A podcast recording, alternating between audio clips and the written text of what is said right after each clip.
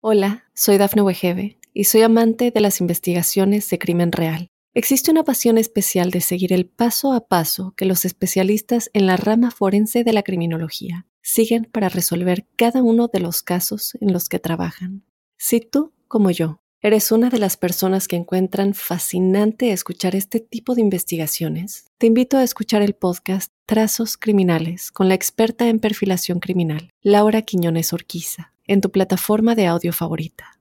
Hola a todos. Hoy os traigo una entrevista bastante diferente, ya que vamos a intentar explicar el complejo mundo que rodea a la obesidad, poniendo en perspectiva si hay culpables o si no los hay, por qué es tan difícil adelgazar, por qué comemos más de lo que debemos y peor, y propuestas para llevar a cabo, pero de verdad sin vender pastillas ni batidos mágicos. Para ello os traigo al gran Esteban Larronde, un cardiólogo con un enfoque no muy común ni habitual sobre colesterol, enfermedad cardiovascular o la epidemia de la obesidad. Muy bienvenido Esteban Larronde, muchísimas gracias por estar aquí en mi podcast. Hola Claudio, ¿cómo anda el profe? ¿Bien? Muy bien, muy contento de tenerte aquí para poder charlar de estos temas. Bueno, muchísimas gracias y un saludo a todos los que nos están escuchando, que espero que sean bastantes, ¿no? Sí, la verdad es que poco a poco son cada vez más. Y para ello hoy quiero traer un tema que es bastante complejo, por eso creo que el enfoque eh, que le das tú respecto a la obesidad a mí me gusta mucho. Vamos a ver si estamos de acuerdo en todos los puntos que a priori yo creo que sí, pero son difíciles de explicar. Yo creo que no. Yo creo que no. Muy bien. Son difíciles de explicar, eso seguro. Y quiero que la audiencia por lo menos tenga esta opinión y pueda un poquito interpretar eh, la lectura que vamos a hacer del, mismo. La primera pregunta es la más complicada quizás. Quiero preguntarte que mm, como cardiólogo sabrás mejor que nadie que lo que más nos enferma y lo que más nos mata son las enfermedades cardíacas y cerebrovasculares y que la obesidad está detrás de alguna manera relacionada, si no es la causa, es una de las causas o que acentúa esta mortalidad. ¿Podríamos decir entonces que la obesidad es una enfermedad? Es un punto importantísimo. Has dicho que la obesidad es la causa de la aterosclerosis. Vamos a explicarle un poquito a la gente. Aterosclerosis es para decirlo de una forma que se entienda, cuando se empiezan a poner rígidas las paredes de las arterias, que es lo que lleva sangre a todo el cuerpo, el, corazón es una bomba que manda sangre, que expele sangre hacia las arterias y vía las arterias entrega el oxígeno en los tejidos por los capilares, que son unos vasitos pequeños, y vuelve por las venas hacia el pulmón para oxigenarse. la enfermedad más común del ser humano es la aterosclerosis, cuando las arterias, las que llevan la sangre, las que llevan el oxígeno hacia los tejidos, se ponen rígidas, se forman lo que se llaman placas de ateroma y se produce un evento cardiovascular. Es decir, una de esas placas se rompe, el cuerpo lo interpreta como que es una lesión, como que nos cortamos y aplica la cascada de la coagulación. Hace un coágulo dentro, porque no sabe si está sangrando, algo pasó y tiene que frenar eso. Y eso lo que produce es que se obstruye la arteria de golpe y produce infartos y accidentes cerebrovasculares, el ACV. Esta es la, la principal causa de muerte en los seres humanos. Después viene el cáncer. Son las dos primeras. En algunas zonas es más frecuente el cáncer, en otras la enfermedad cardiovascular. Pero eh, la enfermedad cardiovascular, como recién has dicho, es la primer causa de muerte en el ser humano. Es muy común la aterosclerosis. Ahora, ¿por qué viene la aterosclerosis? Se vio que, las personas que tenían obesidad tenían más aterosclerosis y se morían más, tenían más problemas.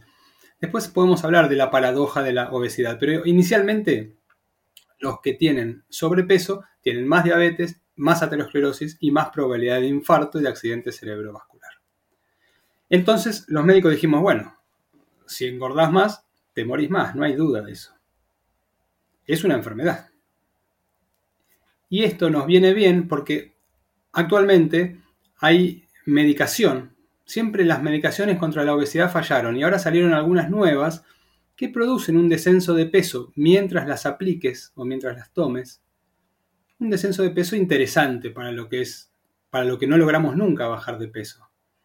Entonces, si la declaramos enfermedad, obligamos a los sistemas de salud, sean gobierno o sean eh, obras sociales, no sé cómo se llaman en España, las prepagas, las obras sociales, el seguro de salud, obligamos, como es una enfermedad, obligamos a que se encarguen de los costos, que son costos altísimos, alrededor de mil euros por mes. Y si estimamos que el 70% en Argentina de la población tiene sobrepeso y obesidad, 30% obesidad, 35, 40 y el resto sobrepeso, es una cifra interesante para vender. Entonces, obesidad hoy es declarada una, una enfermedad. Pero declararle una enfermedad no nos permite entenderla. No la estamos entendiendo. ¿Por qué la gente engorda? ¿Por qué a partir de determinado momento de la humanidad empezaron a engordar? Y lo que tenemos que entender es que obesidad es una forma que tiene un organismo de sobrellevar un medio que lo está haciendo engordar. Si ese mismo organismo no tuviera la capacidad de engordar, en ese medio se muere antes. Se muere mucho antes. Y esto los médicos lo vemos en una enfermedad que por suerte es muy rara, que son personas que nacen sin el gen que codifica los adipocitos, los, las células que guardan grasa. Gente que nace sin la posibilidad de guardar grasa. ¿Qué pasa con esta gente? A los 13, 14 años mueren. No se puede sobrellevar un mundo sin la capacidad de engordar. Y es cierto, estamos viendo que el que engorda a largo plazo se muere más. Es lo que se llama sesgo del superviviente. Y esto pasó en la guerra, en una de las guerras mundiales. Inglaterra decidió estudiar los aviones que volvían del frente de batalla y vieron dónde tenían los tiros. Y los tiros los tenían en las alas, principalmente en las alas. Dijimos, bueno, vamos a reforzar las alas, porque si vuelven con los tiros en las alas, es lo que tenemos que reforzar. Y alguien dijo, no, no, no, vuelven porque pudieron volver. Los que tuvieron tiros en los motores y en la cabina no vuelven, se cayeron. Entonces lo que estamos viendo es un sesgo del superviviente. Estamos viendo obesos con más problemas porque sobrevivieron al medio. Se llama sesgo del superviviente. Eso es lo que nos pasa con la obesidad. Vemos una enfermedad, pero es una adaptación a un medio. ¿Y tiene importancia esto? Es muchísima. Porque si yo pienso que el paciente que tiene obesidad está enfermo, me voy a centrar en él, que es lo que hicimos siempre. ¿eh? Lo sentaron en un escritorio, come menos, movete más, tenés que hacer esto. Eso no sirve, porque lo que está enfermo es el medio. Hay que trabajar sobre el medio, es un organismo adaptado al medio. Vale, entonces Esteban, si lo hemos comprendido bien, o sea, conceptual o etimológicamente, nos conviene que la obesidad esté catalogada como una enfermedad porque nos va a dar unos recursos económicos que de la otra manera sería imposible, pero fisiológicamente sería todo lo contrario a una enfermedad. Sería una adaptación que las personas que no tienen esa respuesta, esa adaptación para engordar, como tú has dicho, las personas con lipodistrofia que pueden llegar a morir y que engordar es un recurso que nos hace sobrevivir a un precio que el precio que hay que pagar es de primeras engordar y de segundas más enfermedad. ¿Por ahí van los tiros? Nada es gratuito, por supuesto. Ese, ese, precio se llama carga alostática. Y si uno tiene un infarto o una muerte por eso, se llama sobrecarga. Es el nombre técnico, pero no importa mucho esto. El, el concepto es ese. Yo lo llamo bendita obesidad, porque de alguna forma nos está dejando sobrellevar el medio este en el, en el que estamos y nos está haciendo vivir unos años más en este medio. Vivir mal, pero vivir más años, porque es un recurso, una respuesta que, nos deja vivir unos años más enfermos, pero la culpa es del sujeto, Esteban, es del contexto, es de la genética. ¿Quién ¿Hay culpables? La genética tiene que ver, porque nuestros genes tienen determinada flexibilidad para soportar un medio o no hacerlo, o no hacerlo. Por ejemplo, los asiáticos, la gente de Asia, no tiene la capacidad genética de engordar tan fácilmente como los latinos, por ejemplo. ¿Y ellos qué pasa? Desarrollan diabetes con obesidad eh, central, abdominal solamente. No los, no los vemos obesos, no los vemos gordos, pero desarrollan diabetes antes. ¿Por qué? Porque genéticamente son más inflexibles y no tienen la capacidad de engordar. Enferman antes, enferman con menos peso. Eso le pasó a, muchos, a muchas eh, ciudades de Asia, en China sobre todo, donde más se, estudió, cuando los determinados tipos de, de cosas al medio, la gente empezó a enfermar de diabetes sin tanta tasa de obesidad. Porque genéticamente son menos flexibles para engordar. Por eso, los más flexibles genéticamente para engordar, los que pueden engordar más fácil, son los que por ahí se mueren menos y es lo que vemos como paradoja de la obesidad. Cuando estudiamos obesidad vemos que hay un grupo de personas que con cierto grado de obesidad se mueren menos. Claro, son los que genéticamente son más flexibles. Son esos. Es una curva de, flexibilidad genética. Los genes van a depender mucho de nuestro medio.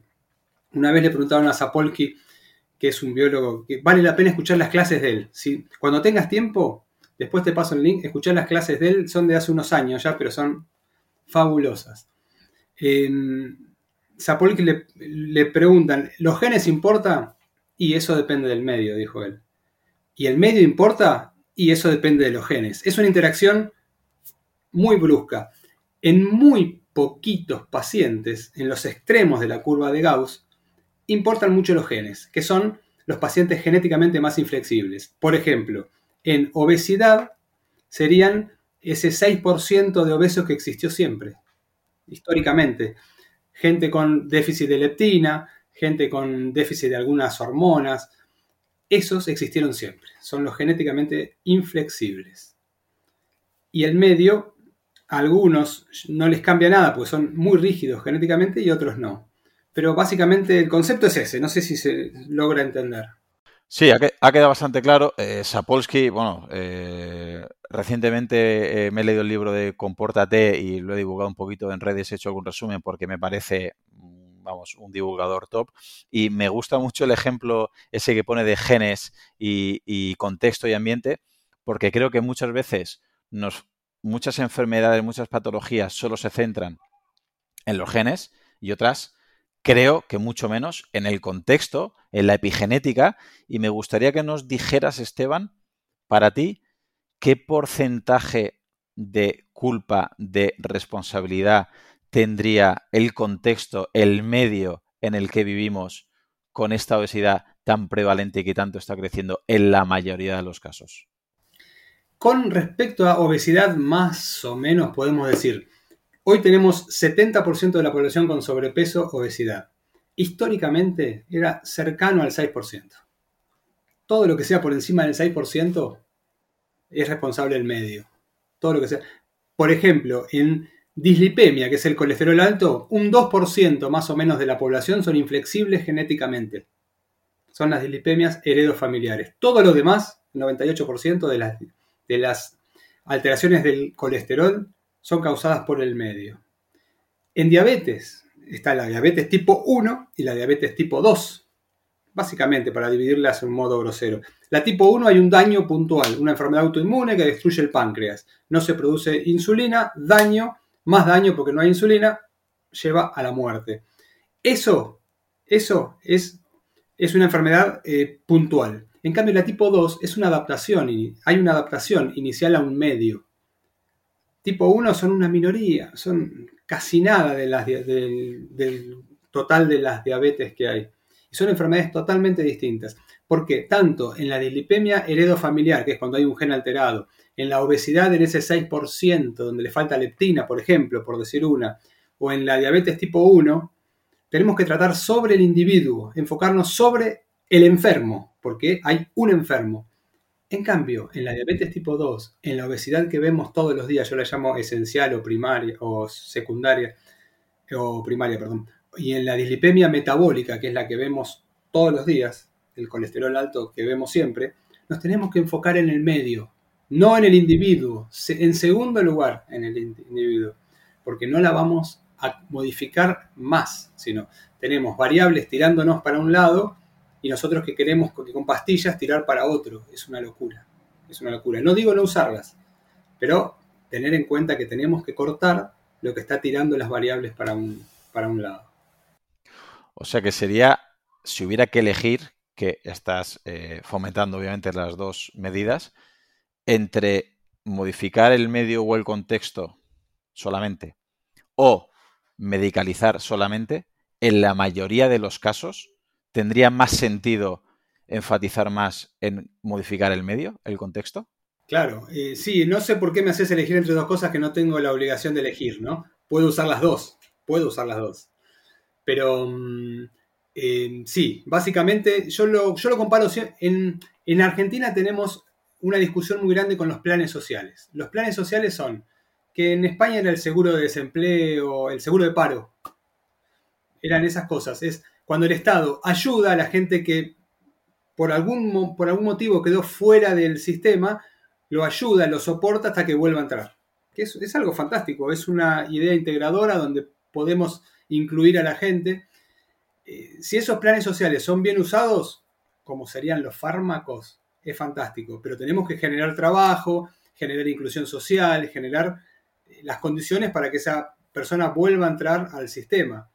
Si yo quiero eh, gobernar solamente con planes sociales, es un problema. Y actualmente los médicos somos, somos dadores de planes sociales, de fármacos, sin modificar el contexto. Sin, estamos dando seguro de desempleo de alguna forma a todos, sin generar trabajo. Es grave. Es, grave porque no termina más esto. No termina más. Y suele pagarlo eh, unos pocos, o sea, lo pagamos muchos todo eso, ¿no? Pero el concepto es ese. Tenemos que entender que hay que modificar los contextos, ayudar a la gente con fármacos si es necesario para que cambie su estilo de vida, pero mejorar el contexto. Si no, esto no mejora. ¿Y de quién depende que mejore? Más que del médico en su consultorio, de las sociedades científicas. De las sociedades científicas. Que mi sociedad de cardiología diga, no, paren, muchachos, no es el LDL el culpable de la aterosclerosis. No es, no son las calorías las culpables por las que engordamos. Engordamos por esto. Eh, la aterosclerosis pasa por esto. Tenemos que modificar políticas sociales para que esto cambie. Y ahí sí podemos ayudarlo con fármacos, porque estamos acompañando con fármacos hasta que la cosa cambie. Pero es, casi utópico lo que yo digo. Sería lo correcto, ¿no? O sea que, eh, por ejemplo, tú lo que creo que intentas siempre explicar, que si sube el LDL, si sube triglicéridos, si sube colesterol, si hay inflamación, si hay obesidad, no es un error del cuerpo, no es un error del sistema, lo está haciendo paradójicamente para salvarnos la vida, porque si no, en ese momento moriríamos. Es cierto que en ese proceso de salvarnos la vida, el LDL alto, la inflamación eh, crónica de bajo grado, la obesidad, a medio largo plazo nos va a perjudicar y nos puede llegar a matar. Y que solamente con fármacos, como no es un error del sistema, como no es un error del cuerpo, podemos paliar parcialmente, pero nunca vamos a ir al grano, nunca vamos a ir a la raíz del problema si seguimos en ese contexto, digamos, peligroso, digamos, perjudicial, digamos, eh, que nos enferma. Exactamente, si tenemos una razón X, la que sea, que nos activa la cascada de la inflamación, es una cascada, son son diferentes eh, sustancias que van interactuando una con otra para producir un efecto. Esa cascada nos salvó durante millones de años, nos salvó de infecciones, nos salvó de muchas cosas, de tóxicos. Esa cascada funciona y por suerte está ahí. No, está, no es un error que esté ahí, está para disminuir el error al sistema. Lo que tenemos que hacer es sacarle lo que le activó, no mandarle un fármaco para que bloquee los puntos intermedios, que es lo que hacemos hoy. Y lo mismo lo hacemos con todo, con el LDL, con la resistencia a la insulina, con la hipertensión, que también es otra de las cosas. Básicamente, obesidad, hipertensión, resistencia a la insulina y dislipemia son los puntos donde lo estamos encarando mal, no lo estamos resolviendo y no lo vamos a resolver si seguimos en la misma postura. Nos pasa lo mismo que nos pasó con las, con las calorías. Culpamos que engordamos a que comíamos muchas calorías vino toda una industria del olay y engordamos más. Claro, porque el problema no son las calorías. No es que eh, la industria se aprovechó de una hipótesis, la llevó a un extremo, las sociedades médicas no dijimos nada, nos convencieron y lo mismo nos está pasando ahora. Tenemos hipótesis equivocadas, como la hipótesis lipídica. Es una hipótesis francamente equivocada. Lo que pasa es que la calórica fue más perversa todavía. Porque la hipótesis lipídica, yo el fármaco me ayuda un poquitito para superar un escollo. Pero la hipótesis calórica no, fue terrible. Y todavía sigue, sigue habiendo gente que dice que engordamos porque comemos muchas calorías. Yo hay cosas que no las puedo creer. Eh, es un tema complejo, así que eh, vamos a entrar. Em, dices que no engordamos porque comemos muchas calorías. Entonces, ¿por qué engordamos? la hipótesis actual dice que engordamos porque comemos más calorías que las que gastamos. Básicamente, ¿no? Es una ley termodinámica. Es una ley. Es fácil de entender y, tiene muchos seguidores, muchos detractores, pero es una ley, correcto. Claro, y nadie va a adelgazar si come más calorías que, las que gasta. Una ley, una ley universal. Yo te digo, comer más calorías que las que gastás no sería engordar, sino engordar sería que entre más grasa al adipocito que, que la que sale. Eso sería engordar. Pero básicamente estoy diciendo lo mismo con una palabra u otra. Comer más calorías que la que gasto es que al, al entre más grasa que la que sale. Es, son dos formas de decir engordar, es dos formas de decir lo mismo, pero eso no explica el sistema, no explica por qué comemos más, describe lo que está pasando. Por algo, los seres humanos empezamos a comer más. Pero si yo pienso que solamente es por nuestra voluntad, porque la hipótesis lipídica, perdón, la hipótesis calórica deja abierta la puerta que uno puede dejar de comer cuando quiera y puede comer cuando quiera y la cantidad que quiera. Sí, es sencillo. Uno Y la calidad que quiera. Claro, y la calidad. Deja esa puerta abierta. Mientras vos comas menos calorías que las que gastes, vas a adelgazar. Y, ese es el problema, ese es el gran problema, porque la ingesta no es voluntaria, no comemos lo que queremos, somos seres que comemos de acuerdo al contexto. Siempre me dicen, pero la comida real, eh, la comida real engorda. Si sos luchador de sumo, tu contexto es comer comida real y engordar, porque el, el contexto del luchador de sumo es comer de más. Porque están buscando un objetivo y entrenan para eso, y es su forma de vida.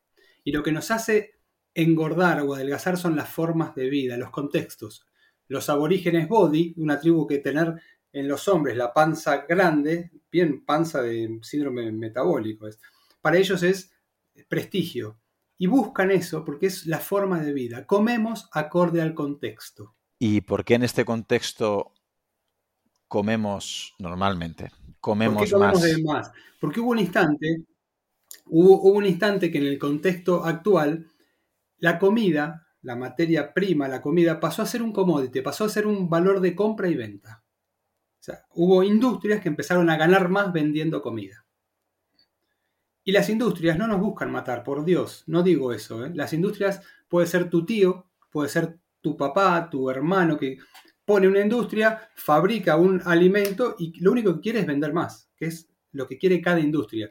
Pero vender más en una industria de alimentación significa que alguien compre más y que alguien coma más. Entonces, la industria de la alimentación descubrió que existe el neuromarketing, existen formas de manejar tu centro de hambre y saciedad para que compres más. No importa que lo, que lo comas o no. Y con eso lograron aumentar sus ventas. Por ejemplo, poniendo un muñequito en la caja de cereales, aumentaron su venta un 30%, un 15% creo, un 15%. Que es muchísimo, la gente come un 15% más. Para que lo entiendan los básicos, comen 15% más calorías. Y no, no es porque quieran, porque son, son producto de una estrategia de venta. No es manejable a voluntad. Ellos ya saben que con ese muñequito venden un 15% más. No importa después y lo comen más, eso es cierto. ¿Y hace falta estudios para esto? No, con que vendan más ya está. Ya está. Y saben en el supermercado dónde poner, en qué góndola poner las cosas, a qué altura poner las cosas, qué colores, qué envases. Saben, de acuerdo a eso, qué es lo que más se vende.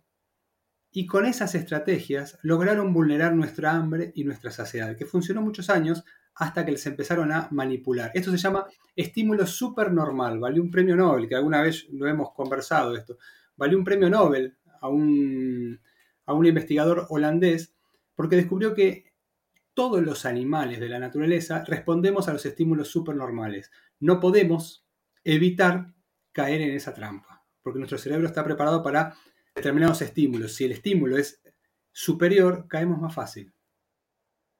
Y los hacen marketing lo saben, lo saben y lo usan. Yo veo, fíjate Esteban, un exo de unión con lo que tú dices, que por ahora estoy 100% de acuerdo contigo, y con los que rigen solo por la teoría CICO, Calories In, Calories Out, porque realmente es, estáis diciendo lo mismo, pero de manera indirecta. Déjame a, que, a ver si, si lo interpretas como yo.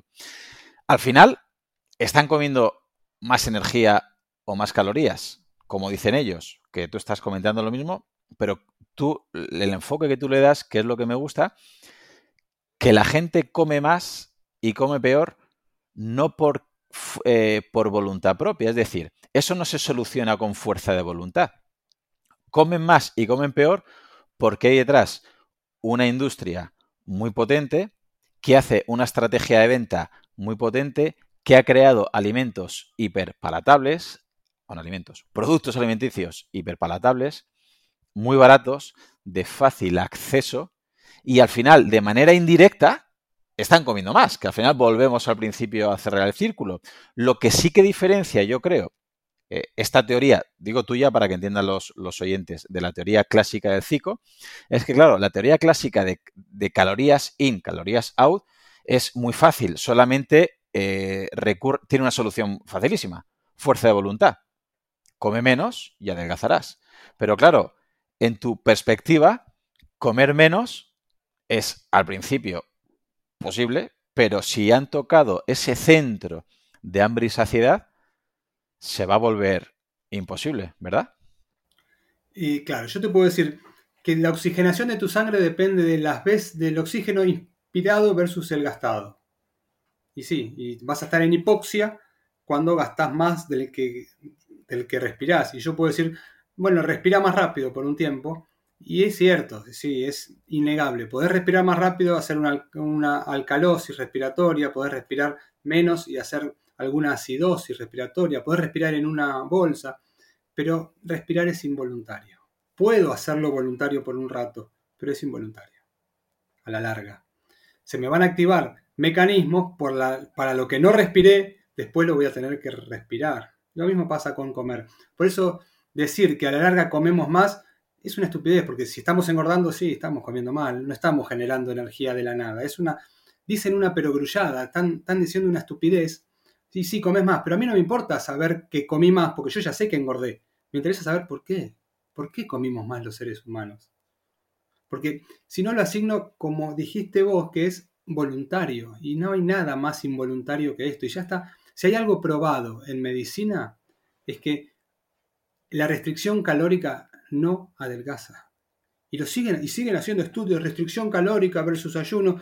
No existe la restricción calórica. Pará de, de estudiar algo que no existe. Existe en un estudio si yo encierro unas personas en un hotel o lo hago por un mes, por dos, por seis, pero no existe en la vida real. La gente no... Están, están probando algo que no existe. La, la restricción calórica es algo... Es una fantasía de la ciencia, pero no existe en la vida real. Entonces, dejemos de, de sacarle las calorías a la gente, porque la gente no come por calorías. Ese es el problema. Y miles de estudios que hacen restricción eh, calórica, que siguen saliendo, ¿eh? digo, ¿para qué? ¿Para qué me están haciendo esto? Si la gente no come así. Y la ciencia, la ciencia, estudia la biología. Y la biología es el individuo en su entorno. Si yo lo saco y lo encierro en un hotel y veo y le doy la comida y no sirve eso, no es ciencia, eso que estás, ni, ni, siquiera es ciencia básica, ni siquiera es ciencia básica. Por eso yo ya no leo más esos trabajos, no me interesan. Hasta hace un tiempo los leía, los, no leo más, que se peleen los keto, los veganos, los, los restricción calórica. No, si quieren hacer ciencia básica, bueno, encierren a una persona, no le den de comer, estudien qué pasa con el NAD, con la cadena transportadora de electrones, pero para saber eso puntualmente. pero no la restricción calórica y después lo quieran pasar a la población porque no existe. Y si no existe esa eh, restricción calórica, mucha gente ahora mismo te querrá matar porque ahora mismo no sabrá qué hacer con su vida para perder peso. ¿Qué tendría que hacer? Porque claro, mucha gente es muy extremista y dice, bueno, pues entonces no me vale reducir la cantidad de comida, de nutrientes o comer de otra manera porque entienden, mal entendido, que no tienen que comer de otra manera. Dice, entonces puedo comer todo lo que quiera porque nunca puedo estar en déficit calórico. No, tampoco nadie puede comer todo, todo lo que quiera porque tenemos límites fisiológicos, ¿no? Nadie puede comer todo lo que quiera. La recomendación general es volver a la comida real y trabajar los contextos. Que en tu casa se coma todos eh, parecido, que coman comida de calidad, que no vulnere tus centros del hambre y de la saciedad, que no compres lo que ves en publicidades, que vuelvas a la materia prima, carne, verdura, huevo, fruta y la mezcla de todo eso. Comer una vez por día o dos o tres si tenés hambre, cada vez que nos sentamos, que sea sentarnos a comer. No existe el desayuno con, con rodajas de pan, con queso untable y dulce. No, desayuno es comida.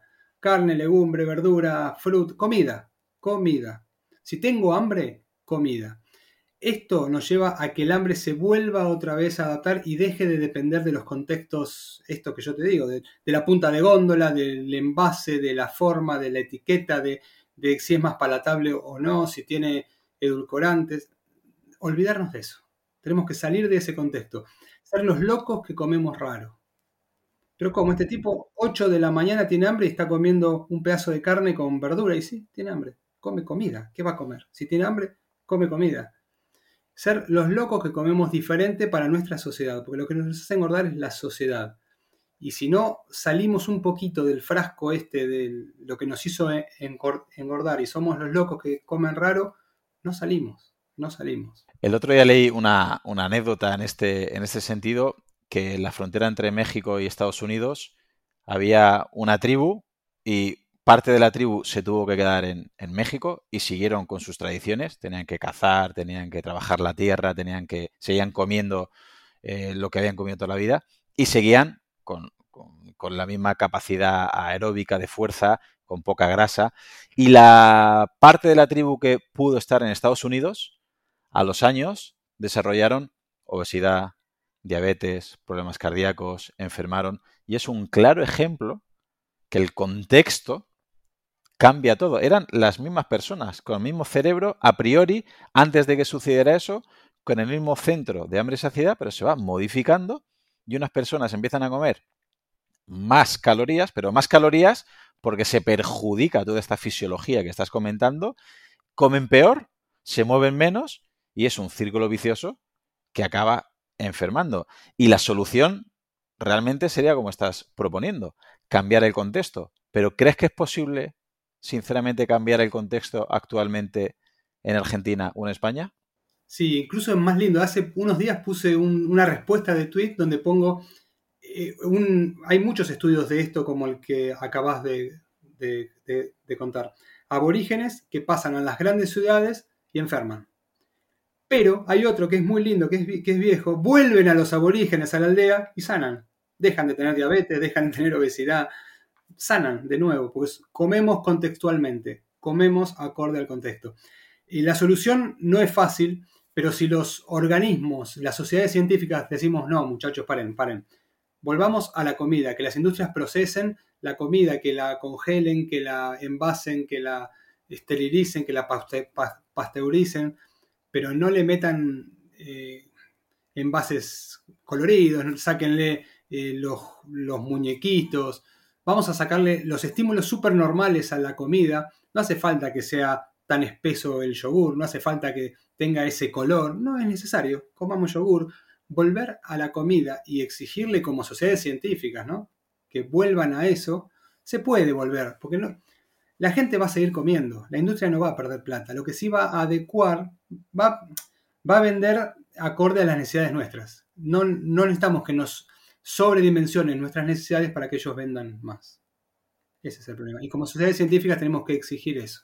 Bueno, ojalá, pero lo veo, lo veo muy difícil porque al final creo que eh, más dinero mueve cierta parte de la industria, y no digo toda, digo cierta parte, y a mí lo que me sigue preocupando es eh, esta fisiología, este, este centro de, de, hambre y saciedad, que al final volvemos a lo mismo, es decir, si tú propones que para cambiar el contexto se coma una, dos o tres veces al día y que se coma comida de verdad, para que este centro se regule y así te demande menos cantidad de nutrientes, de calorías, de energía, porque para que lo entienda un poquito la gente, es posible pegarte un atracón de merluza, de salmón, de brócoli, de coliflor o de fruta, o es más fácil pegarse un atracón de ultraprocesados, de pan, de bollería, de mermeladas, de dulces. ¿Por qué hay esa gran diferencia que te puedes dar un atracón de unos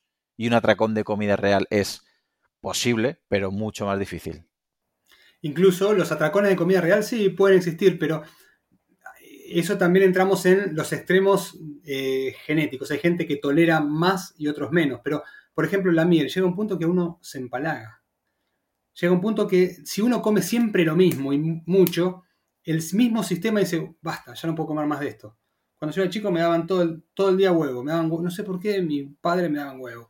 Y, a mí me cuesta comer huevo, como que el mismo sistema tiene un nombre eso, dice, bueno, basta, ya de esto comiste mucho, te empalagaste y como que le tenés aversión a eso. Si bien algunas cosas de la comida real pueden uno dar, pero en general los atracones no son con comida real la gran mayoría. Algunos pueden decir el queso, los frutos secos, pero la gran mayoría son con otras cosas, son con ultraprocesados. Si tenés un atracón de brócoli, dátelo, no, no puede pasar nada malo.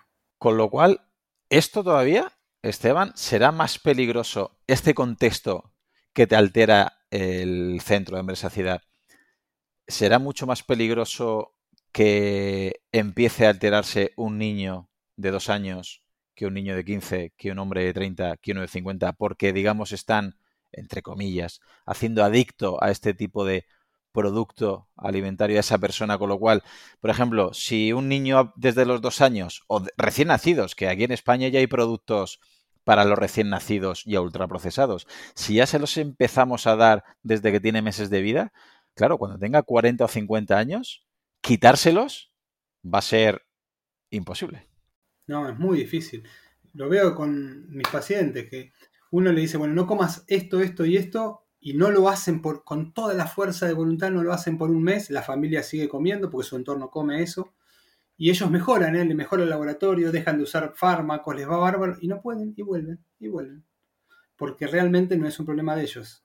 Eh, la voluntad entra en juego hasta cierto punto y después no, no puede ganar nunca es hermoso cómo se explica esto, porque es una cuestión de neuroreceptores y, sustancias. Esas sustancias nos hacen desear cosas y los centros que nos hacen desear son totalmente distintos a los centros que nos dan saciedad. funciona por otro lado y nos hacen desear y esos centros cuando más tenemos, más nos hacen querer. Cuando yo pongo en mis clases, ¿por qué engordamos? Pongo siempre una, un video cortito de Mick Jagger cantando No puedo tener satisfacción. Y es eso, el problema es eso, es lo mismo que le pasa al drogadicto, que nada después, no digo que Mick Jagger sea porque se cuida muchísimo Mick Jagger, eh, que nada, nada nos llena, nada nos satisface, nada nos da satisfacción, porque el cerebro está buscando siempre más. Y lo que importa es buscar, no encontrar. Ese sistema de recompensa que se nos estropea Solo le importa buscar y nos hace comer, comer, comer y no saciarnos nunca. Nada nos llena. Ahí ya estamos involucrando a la dopamina, por ejemplo, en esa búsqueda de. Por ejemplo, sí. sí. Con lo cual, volvemos a, a complicar esto un poquito, que se recalca todavía más que no es fuerza de voluntad. Que a una persona que no le modifiques todo eso, que esté muy acostumbrada, que tenga una dopamina buscando constantemente esa fuente de placer, esté buscando esa recompensa para el paladar del ultraprocesado, decirle que siga comiendo lo mismo, pero que coma menos calorías. Imposible, no existe eso. No, no existe. Vos ves que en las redes los ketos se juntan, los veganos se juntan, porque necesitan ese contexto, necesitan la tribu, necesitan la tribu. Como no la tienen, las, hacen online somos comedores contextuales y necesitamos armar la tribu. Y si te haces plan base vas a andar bárbaro, pero necesitas el contexto para hacerlo.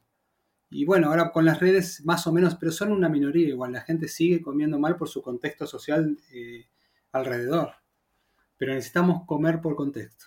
Por eso se forman las tribus que se forman ahora de alimentación en las redes. Y por eso entiendo que muchas de las dietas tienen esa fecha de caducidad que la gente puede aguantar una restricción calórica severa o un tipo de pautas de alimentación, pero si a nivel cerebral, a nivel de ese centro de saciedad, no están preparados, van a volver a su contexto, van a volver a comer como antes. Con lo cual no ha servido para nada. Ha servido una semana, un mes, un tiempo, pero cuando vuelven, como tú decías el estudio del hotel, cuando vuelven a sus casas, cuando vuelven a su contexto, cuando vuelven a hacer lo que hacían, volverá a engordar, volverá a subir el Pero la familia sigue trabajando y nos, nos, hace entrar en un estado que lo que nos da placer, cuando no lo tenemos, ya no es que no, que no tenemos placer, lo que tenemos es dolor. Entramos en un estado de no satisfacernos nunca y se llama anedonia. Nada nos hace bien, estamos... Ese estado es el que, el que está en el que entra alguien que empieza a hacer dieta. Es terrible y se relaciona con depresión, con otras cosas. No se puede hacer una restricción calórica, no existe. Hay que volver a la comida, restaurar el sistema, sacar los estímulos súper normales y comer contextualmente. Y si hacemos todo eso, Esteban, aunque sea paulatinamente, aunque sea poco a poco, si quitamos ultraprocesados, si empezamos a beber agua, si comemos de una a tres veces al día, si comemos frutas, legumbres, tubérculos, eh, carnes, pescados, huevos, poco a poco se puede ir mejorando. El cuerpo solito va mejorando, solo. El cuerpo está buscando todo el tiempo eso. Em, pero bueno, no es fácil, no es, para, no es para nada fácil. Y encima de que los médicos no, no aportamos mucho. Sí, bueno, hago una dieta mediterránea te dicen. Claro, eso es bárbaro para ustedes que están ahí, pero yo un paciente mapuche que vive acá en la cordillera de los Andes, ¿qué le voy a decir una dieta mediterránea? Es una locura decirles eso, es una falta de respeto. O una dieta DASH. ¿Qué, le voy a decir eso? Fíjate qué da la tierra en tu zona, qué estacionalidad tenés, qué hay, y aprovechemos eso. Bueno, a ese, esa es la contextualidad que yo busco. Ir buscando los contextos culturales, las zonas, eh, la economía, adecuar todo eso. Y eso es un trabajo político, es un trabajo político. Eh, para que lo entienda un poquito más la gente, si al final, si hacemos ese tipo de pautas de nutrición, de manera indirecta consumiremos menos energía o menos calorías, pero de manera indirecta. Eh, de manera indirecta va a entrar menos grasa a los adipocitos. O va, claro, o va a salir más de la que entra. Sí, si eso te hace sentir bien, sí. Pero no significa nada. A la ecuación para mí no, le aporta nada saber eso. No, a mí personalmente, que creo que tenemos el, mismo punto de vista, pero a lo mejor lo estamos viendo eh, un pelín eh, contrario, que es, para mí las calorías influyen, pero no son la causa, son la consecuencia. Es decir, si tu centro de hambre saciedad está alterado y está mal, sí o sí vas a acabar comiendo más. Eh, y no es fuerza, no es fuerza de voluntad. Y al revés, si tu centro de saciedad y tu fisiología está bien, al final te va a ser más fácil o vas a, va a entrar menos energía. Pero repito, no es fuerza de voluntad, es un estilo de vida. Hay que explicarle a la gente que igual las calorías no existen. Es como velocidad, es un concepto. Calorías no es que uno come una caloría que hay algo dentro que. Es un concepto. Es un concepto de qué calor emite ese alimento en un horno que se prende fuego, es totalmente distinto. Que en nuestro organismo pasa en la mitocondria, en la membrana de la, mitocondria. Eso es donde se genera calor. Es un concepto. Velocidad es un concepto útil porque te predice si vos sabés que el tren sale a tal hora, llega a tal hora y es exacto. No se, no se equivoca. El concepto calorías nos trajo más problemas que beneficios. Tal vez en un paciente en una unidad de terapia intensiva crítico que uno lo puede alimentar, ahí sirva. Tal vez en un deportista que las cuente a la perfección y sabe cuánto, tal vez sirva, pero hay que ser un deportista, hay que ser un paciente internado. Son contextos muy puntuales donde las calorías tal vez predicen algo, pero son un concepto. Tenemos que entender que estamos hablando de un concepto, no de algo material, por Dios. Expliquémosle a la gente que no come calorías. Calorías es un concepto humano para entender lo que está pasando. Es el calor que liberan a través del movimiento de electrones los alimentos. Porque comemos electrones, no comemos ni grasa, ni proteínas, ni... Comemos electrones que impactan en determinados lugares de nuestro organismo. Y cuando se mueven, generan calor. Y ese calor medido en una habitación es lo que, son las calorías, es eso. Pero comemos electrones, ¿eh? no comemos calorías. ¿Serías capaz, Esteban, de ayudarnos a modificar el contexto, aparte de con estos consejos de nutrición que creo que han quedado bastante claros, que no dejan de ser muy sencillos desde fuera? Muy sencillos para mí, porque son los que llevo aplicando tiempo, pero claro, me pongo la piel de otras personas que lleven 20, 30, 40 años haciendo lo contrario y supongo que será bastante complejo. Pero respecto al entrenamiento, ¿nos podrías dar algunos consejos para modificar este contexto, este entorno y que nos ayude con esta obesidad o con este sobrepeso? A los pacientes con síndrome metabólico, obesidad, obesidad abdominal sobre todo, ¿no? Los que tienen la panza prominente. Siempre los médicos les decimos, bueno, muévase más, camine más. Es lo que le decimos siempre. Tiene que hacer ya está, ya, está la receta perfecta. Come menos y muévete más. Pero esa gente no puede hacer actividad física. Tienen algo que se llama pseudohipoxia. Esos electrones que llegan a la cadena transportadora de electrones, que es el lugar de nuestro cuerpo donde se produce la energía, el ATP, esa cadena transportadora, que es la usina, está interrumpida, está funcionando mal por la cantidad exagerada de electrones que le estamos metiendo con la alimentación que la bombardeamos y no está funcionando. Entonces se bloquean algunos de esos componentes de esa, esa usina, empiezan a generar lo que se llama especies reactivas de oxígeno o radicales libres, que no son sinónimos, sino uno incluye al otro, pero no, no nos metamos en eso. Empieza a generar radicales libres para avisar, basta, para de comer. Es la forma que tienen eso de señalizar al cerebro para decirle, para de comer, basta. Acá no damos más, estamos generando mucho hollín, que son estos radicales libres. No, eh, no damos más. Y se corta la formación de ATP. ATP es la unidad de energía del organismo.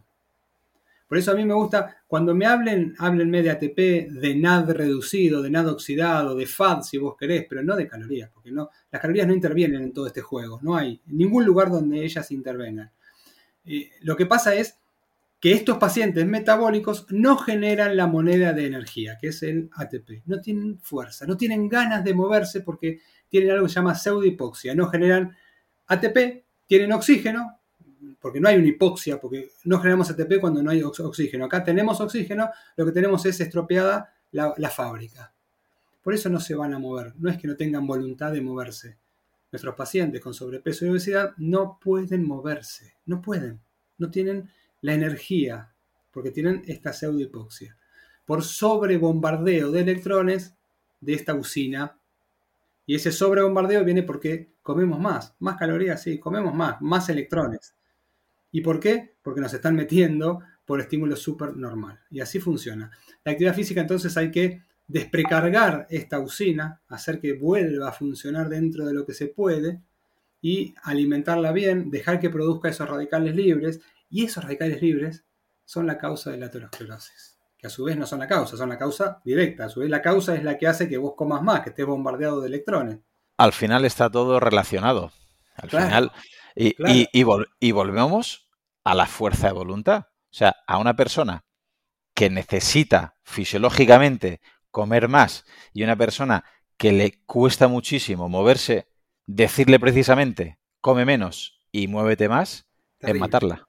Es terrible. No pueden hacer ninguna de las dos cosas. Pueden hacerlo, van un día al gimnasio, se compran el traje, van, le ponen todas las ganas que pueden y al otro día no pueden más. No es porque le falta esto. Entonces lo que hay que hacer es es más complejo, no es solamente decirle come menos, movete más, que es lo que hicimos siempre. Y encima la crítica de su médico, sus familiares, su pareja, sus hijos, sus hermanos, no estás haciendo la dieta que te pusieron, no estás yendo a correr, no estás yendo al gimnasio y ya te hemos pagado dos nutricionistas o ya te hemos apuntado al gimnasio, nos hemos gastado el dinero y la persona acaba muchas veces eh, con depresión porque piensa que tiene la culpa, que no es capaz de comer menos o de moverse más. Y encima se lo dice un médico que está igual que él.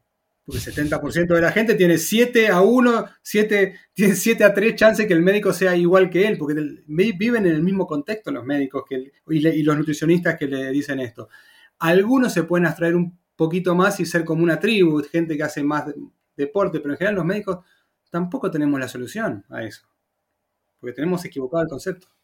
Vale, eh, ¿nos podrías decir, aunque es complicado, de nutrición lo tenemos claro, entrenamiento. ¿Cómo podríamos empezar, Esteban, para intentar mejorar todo ese ambiente mitocondrial y que no haya tanto acúmulo? Primero lo que, lo que hacemos eh, nosotros acá es un plan entre varias personas. Les enseñamos a comprar alimentos, que es el secreto, a no creer en lo que ven en los medios de, de lo que es propaganda, ¿no? Enseñarle a comprar, enseñarle a comer, que disminuya la cantidad de electrones que entran al sistema, que disminuya ese bombardeo a esa usina generadora de ATP. Y empezamos, eh, los profes empiezan, yo ahí no me meto mucho, empiezan con una actividad física de entrada leve, buscan, buscan crear grupos, buscan que sea un momento agradable ir a hacer actividad física crean grupos que se autorregulan y eso funciona bárbaro, crean redes entre ellos mismos los pacientes y empiezan con actividad de baja intensidad y van aumentando hasta llegar a un HIT, a un, entrenamiento de alta intensidad y fuerza. Son los pilares que buscan. Buscando, buscando siempre eh, sarcopenia, dinapenia y cratopenia. Ellos lo hacen mis profes, hacen test para buscar esas cosas y ver, mira, a este paciente le falta músculo, mira, tiene la atrofia o mira, le falta explosión. Y bueno, y trabajando sobre equilibrio, sobre movilidad, sobre fuerza, sobre mm, aeróbico, y me está faltando, son cinco, cinco ítems que manejan equilibrio, fuerza, movilidad, em, aeróbico y bueno, una cosa más. Pero, y, alta intensidad, HIT, imagino, ¿no? Para cerrar. Sí, el HIT eh, lo entramos dentro de aeróbico. Y si no está medicado, si no usa insulina o hipoglucemiantes, espaciamos las comidas. Espaciamos un poco, le dejamos que se recupere esa, esa cadena transportadora de electrones un poquito y le espaciamos un poco, aunque sea 12 horas por día que no coman. Por favor, no coman por 12 horas. Si no está usando insulina o alguna medicación, ¿no? En los adultos, no, no en los niños. A los niños les respetamos el hambre. Habrá mucha gente habrá mucha gente que le, que le estalle la cabeza con eso que está diciendo un doctor, que yo, humildemente y personalmente, estoy muy de acuerdo contigo. Vayamos cerrando y recapitulando. De nutrición, has dado unas pautas muy básicas, comida de verdad, comer menos veces al día, evitar ultraprocesados y beber agua y, y aprender a comprar comida real. Respecto al entrenamiento, barajar llevar una vida activa, con entrenamiento de baja intensidad, con, cuando se pueda, entrenamientos de alta intensidad, entrenamiento de fuerza y trabajar el equilibrio y la movilidad. ¿Podríamos entrar en otros dos factores para modificar el contexto, a ver si tiene sentido o no? ¿Cómo serían ritmos circadianos y, por cerrar un poquito el círculo, por ejemplo, eh, psicología o estado emocional, estrés? Cuando le doy, cuando tengo la primera entrevista con algún paciente, es un triángulo. Alimentación, ritmos circadianos, ejercicio y en el medio el estrés. Yo de lo que menos estudio es eso. No, tengo técnicas para eso. Que es encima lo que más rinde, ¿no? Todos los, los, famosos eh, coaching ahora les está yendo ahora porque a la gente le encanta. Y está bien, es útil. Bien usado es una herramienta muy buena. Pero mm, es en lo que menos lo que menos me meto yo. Por ahí es lo que más, lo que más eh, dinero genera, pero eh, ritmos circadianos, alimentación, ejercicio y en el medio de ese triángulo, por supuesto, el estrés que es fundamental, el manejo del estrés. Vayamos a los ritmos circadianos. Eh, ¿Cómo pueden influir y sobre todo, cómo nos pueden ayudar? ¿Cómo podríamos modificar el contexto, Esteban, para que con esos ritmos circadianos nos mejore este metabolismo y nos ayude en este proceso tan complejo de pérdida de grasa. Está demostrado que si uno recibe luz de noche, sobre todo en el espectro de luz azul, tiene más problemas, más obesidad, más síndrome metabólico, más diabetes. Eso ya está demostrado. Es cierto que es un, es un ajuste fino, por decirlo de alguna forma. Si uno come muy mal, no hay, por más que duerma bien de noche y no reciba luz, no, no hace, ¿no? Pero somos animales diurnos y básicamente lo que yo le digo a mis pacientes, cuando baja el sol, dejas de comer, no se come más. Baja el sol y no se come más. Es cierto, tenemos una cena o algo, no, bueno, no pasa nada, es ocasional. Pero en el día a día, cuando baja el sol, no se come más. En lo posible, si podemos atenuar las luces de la casa, mejor. Hasta hace unos años usábamos las bombillas incandescentes, que era un espectro de luz que no era tan malo, no era tan malo. Pero actualmente, bueno, se usa el LED, que es un espectro de luz más complejo ya. Lo mejor es, eh, eh, cuando baja el sol, evitar las luces. Amanecer. ¿Por qué, nos, ¿Por qué nos gusta ver el atardecer?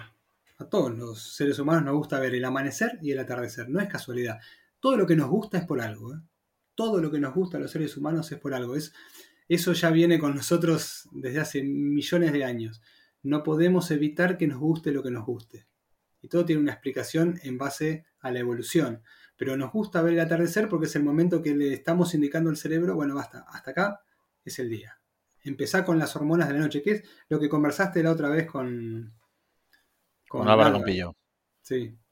Y cuando sale el sol, igual nos encanta ver el amanecer porque es un 6 poderosísimo para decir, bueno, arrancamos el día. Ese rosa al amanecer, ese naranjita rosa, es un estímulo muy fuerte para el sistema. Pero fue lo que conversaron la otra, la otra vez. Es muy lindo el, podcast que hiciste con él. Sí, la verdad es que son temas que siguen estando eh, infravalorados. mira, a modo de anécdota, esta misma tarde mis padres han ido al cardiólogo a la revisión.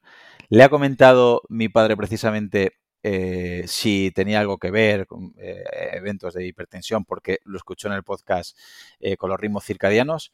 ¿Sabes qué le ha contestado el cardiólogo? Que los ritmos circadianos, cuando él estudiaba, no salían en su libro, con lo cual que él eso no se lo cree. Pero es verdad. 2022. No se, hablaba, de eso antes. No se hablaba de Hormesis, no se hablaba de Hormesis, no se hablaban de muchas cosas. Yo no me formé con eso tampoco pero creo que todos los profesionales de la ciencia de la salud, médicos, nutricionistas, enfermeros, eh, entrenadores, profes, creo que tenemos que estar un poquito reciclándonos para intentar comprender constantemente el contexto, la fisiología y todo lo que sucede, porque si no, al final volvemos al principio de la entrevista. Parece que el culpable es el sujeto con obesidad, porque le he dicho que se mueva y le he dicho que coma menos, y no lo hace. Y no es cuestión de falta, de falta de voluntad, es cuestión de que no estamos entendiendo el proceso. Y para terminar, Esteban, sabemos comer más o menos para modificar el contexto de manera adecuada, sabemos un entrenamiento eh, de calidad, como os comentado, vamos a empezar a sincronizar los biorritmos y entrenar y comer de día y por la noche evitar luz azul, evitar eh, entrenamientos, evitar eh, ingestas de nutrientes. Y el último, ¿nos puede regalar algo de este estado emocional, de este estrés? ¿Cómo crees que puede influir la soledad, eh, la gestión de emociones, no sé, estar en familia, en sociedad, compañeros de trabajo, de entrenamiento? ¿Crees que eso puede influir en la obesidad, en el sobrepeso, en la aterosclerosis, en la enfermedad? ¿O ya se escapa un poquito? No, sí, sí, sí. Se me escapa. No es de lo que. Sí. Básicamente la respuesta es sí. Tiene mucho que ver.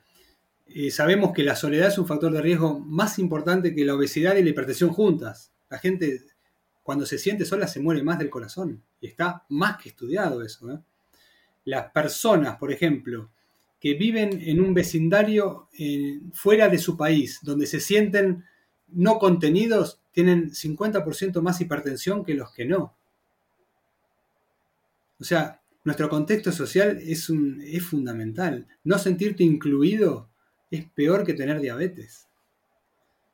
Y son, eso son cosas que dependen más de los políticos, pero como sociedades científicas tenemos la obligación por lo menos de marcarlas y decir, sí, mira, este tipo que está excluido porque, porque es trans, porque, eh, no sé, porque es extranjero en su... ese tipo prestarle más atención, incluirlo porque se nos muere más. Ese se nos muere más.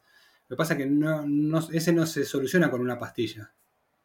Ese es con políticas de Estado, ¿no? Pero como sociedades científicas tenemos, y está empezando a hablarse un poquito más de eso. Tenemos que incluir eh, los factores emocionales, contextuales, de integración dentro de lo que son nuestros factores de riesgo porque son muy importantes. Siempre está el, efecto Roseto, no sé si lo escuchaste. Es, una historia vieja ya y muy linda, un, un, pueblo de inmigrantes italianos en Estados Unidos que en ese pueblo comían, la verdad no comían muy bien, fumaban, tomaban alcohol, hacían fiesta todos los días y les iba y no se infartaban. En el pueblo de al lado se infartaban todos. Entonces empezaron a juntar los médicos de los pueblos. ¿Qué pasa? dijeron. Y realmente se dieron cuenta que era lo social, los determinantes sociales. Ellos se juntaban, se reían, se cubrían entre ellos, eran una red. Y les iba bien. Les iba bien hasta que dejaron de vivir como vivían y se adecuaron a vivir como vivían en Estados Unidos, casas más separadas, con vallas, cada uno se fue a un barrio diferente y empezaron a morir. Lo complicado que veo esto, Esteban, es que podemos valorar objetivamente, analizando tu dieta, podemos valorar si comes bien o mal, podemos valorar si entrenas o no entrenas, podemos valorar si tus biorritmos los tienes sincronizados o no haciéndote unas preguntas o haciendo un test, pero claro, valorar la soledad es bastante más subjetivo, porque, eh, por ejemplo, volviendo al libro de Robert Sapolsky de Compórtate, la soledad, hay gente que está rodeada de muchas personas y se siente sola. Y se siente sola. Sí, sí, sí, sí. Y, hay, gente sola que no se percibe sola. Es complejo, sí, sí. A mí por eso es un tema que yo no... Yo cuando atiendo le digo, mira, en esta parte es la que menos te puedo ayudar porque lo, por ahí leo, pero no tengo herramientas para ayudar. Y es, apasionante, es hermoso y es muy complejo. Y bueno, somos un sistema complejo. Y eso es una parte de nuestro sistema complejo. Efectivamente, Esteban. Pues a mí me ha encantado la entrevista. No sé a los oyentes si lo hemos complicado un poquito más el concepto de pérdida de grasa y el contexto que lleva, eh, pero me gustaría... No nada de colesterol ni nada de eso. No, es que te voy a tirar los trastos para que vengas en otra ocasión a hablar del colesterol. Pero bueno, quería separar las temáticas para que la gente escuche este episodio, lo escuche con tranquilidad, entienda lo complicado que es. Y, por ejemplo, quería remarcar que has ayudado en la traducción del libro de Peter Sterling, What is Health, que habla mucho sobre los taxis, que habla de estos sistemas complejos y que eh, desde que te descubrí en Twitter y tuve la ocasión, gracias a Dios, de hablar contigo, de hablar sobre el colesterol y de hablar con estos temas, tengo que decirte que a mí me cambiaste mucho el paradigma, eh, me cambiaste mucho la forma de ver eh, ciertas cosas de la fisiología. Mm, prácticamente ni conocía el concepto de alostasis y yo creo que es muy necesario que se conozca y que te quiero agradecer públicamente lo que haces por la ciencia, por la divulgación, porque eres un médico rebelde, porque supongo yo que te llevarás crítica de cierta parte de la industria, pero por lo menos que se te escuche más, creo que es necesario. Bueno, muchísimas gracias. Yo, yo también me asombré cuando lo descubrí a Peter Sterling. Peter es un biólogo y está vivo, vive, y justo vive a 10 cuadras de la casa de mi cuñada. Tuve la oportunidad de mandarle vino argentino, de agradecerle de alguna forma el trabajo de él. Y es interesante el trabajo. Y en el libro este que sacó ahora está un poquito bajado para que lo podamos entender todos, porque él tiene mucho publicado antes y muy técnico, muy científico, pero este libro lo, es un libro interesante. Desde luego, se lo recomiendo a todo el mundo, la verdad, igual que seguirte a ti. Así que por si hay alguien que todavía no te conociera, Esteban, ¿dónde te podemos encontrar para leer todo lo que divulgas y comunicas? En Twitter es el lugar que...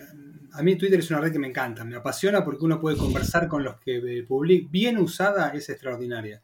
Conversar con el que publica un trabajo, preguntarle. Soy arroba estebandl, arroba estebandl y en Instagram lo uso un poquito más para divulgación, arroba esteban-la ronde. Y nada más, ahí estoy. Perfecto, pues aquí lo vamos a dejar. Muchísimas gracias. Que sepas que me has dado la palabra para volver a hablar del colesterol. Más para adelante te molestaré de nuevo.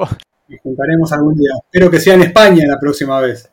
Cuando quieras, a ver si es verdad. Y te mando un fortísimo abrazo, Esteban. Vale, vale. Un abrazo grande. Hola, soy Dafne Wegebe y soy amante de las investigaciones de crimen real. Existe una pasión especial de seguir el paso a paso que los especialistas en la rama forense de la criminología siguen para resolver cada uno de los casos en los que trabajan. Si tú, como yo, eres una de las personas que encuentran fascinante escuchar este tipo de investigaciones, te invito a escuchar el podcast Trazos Criminales con la experta en perfilación criminal, Laura Quiñones Orquiza, en tu plataforma de audio favorita.